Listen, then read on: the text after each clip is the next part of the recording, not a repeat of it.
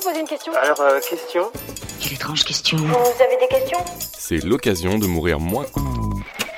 De quand date le tout premier transfert mercato de l'histoire du foot?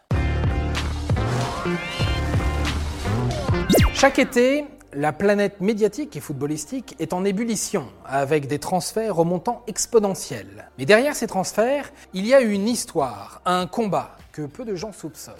Alors, prenez place. Nous allons remonter dans le temps, à l'époque du tout premier transfert de l'histoire. On est en 1893. Willie Groves, un Écossais, quitte West Bromwich Albion, avec qui il vient de gagner la FA Cup, et rejoint Aston Villa, avec qui il remportera le championnat d'Angleterre. Pour le coup, bonne pioche. Mais il faut savoir un truc. À cette époque, les joueurs sont liés à leur club par des contrats à vie. En gros, tant qu'ils ne sont pas virés, ils restent en poste. Vous allez me dire, ok, alors comment il a fait l'Écossais pour changer de club?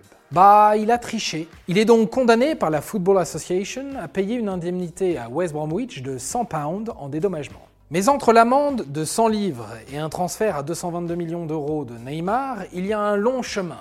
Chaussez vos crampons, je vous accompagne.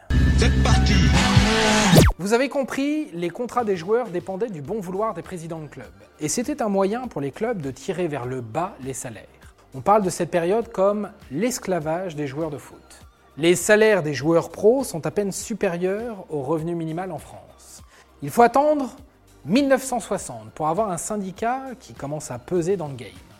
Un syndicat français que l'on connaît toujours, l'UNFP, l'Union nationale des footballeurs professionnels. Ils ont pris exemple sur les Anglais qui ont toujours un temps d'avance quand il faut parler histoire du ballon. Bref, parmi les joueurs qui prennent la parole, l'une des plus grandes stars de l'époque, l'attaquant des Bleus, Raymond Coppa, déclare en 1963 dans les colonnes de France Dimanche Les footballeurs sont des esclaves.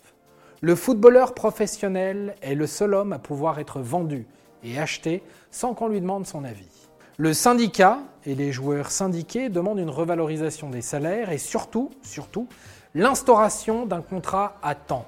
En gros, un contrat à durée déterminée. C'est adopté en 1969 en France, mais en Angleterre, la nation du football, c'est plus compliqué. Les clubs refusent. Anglais. J'aime pas moi anglais. Billy Bremner, joueur emblématique de Leeds United, publie une tribune en 1974 parlant, là encore, d'esclavage blanc cette fois-ci. Je cite Il n'y a pas de raison de faire de discrimination entre les hommes et les footballeurs. La tribune fait le buzz, le gouvernement anglais prend le sujet, et on dépêche des observateurs en France pour voir comment ça se passe chez les Froggies. Voilà. Mais on va pas se presser. On est en 1974. Et il va falloir attendre 1978 pour voir finalement l'Angleterre adopter le contrat à temps. Pour une fois qu'on n'est pas à la bourre et qu'on nous copie, c'est à souligner. Mais ce ne sont pas les plus lents, car il a fallu attendre la chute du bloc soviétique pour que tous les pays d'Europe de l'Est libèrent leurs joueurs. À l'époque, un quota limitait chaque équipe à trois joueurs étrangers ressortissants de l'Union européenne. Et les clubs voulant enrôler les joueurs en fin de contrat devaient quand même payer une indemnité de transfert. Tout cela nous amène à l'arrêt Bosman en 1995. C'est quoi? C'est très simple, et c'est la règle qui va vraiment révolutionner le mercato. Et je pèse mes mots. Eh ben, vous voyez, qui souvent se pèse, bien se connaît. Le footballeur belge Jean-Marc Bosman se retrouve opposé à son club, le FC Liège, club refusant son transfert vers le club de Dunkerque, alors que le joueur est en fin de contrat. La Cour de justice européenne est saisie et on lui oppose que cette règle des trois joueurs étrangers est contraire au traité européen garantissant la libre circulation des travailleurs dans l'Union européenne de ses ressortissants. Cette règle étant contraire aux lois du marché européen, elle est cassée. Et là, bah, tout s'emballe. Ça devient open bar pour les grands clubs qui peuvent se servir allègrement au sein du marché européen sans quota. Et le Real de Madrid en tête avec 30 millions d'euros pour s'offrir Anelka en 1999, 65 millions d'euros pour arracher Figo au Barça en 2000 et 75 millions d'euros pour attirer Zinedine Zidane en 2001.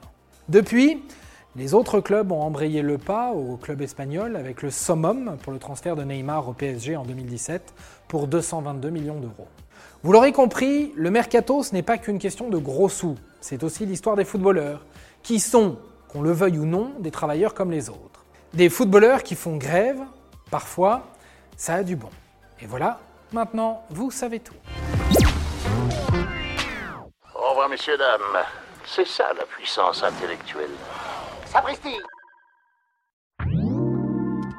Avant de partir, attends, j'ai un truc à te dire. Viens découvrir notre podcast sexo, S'exposer. Deux minutes pour tout savoir sur la sexualité masculine.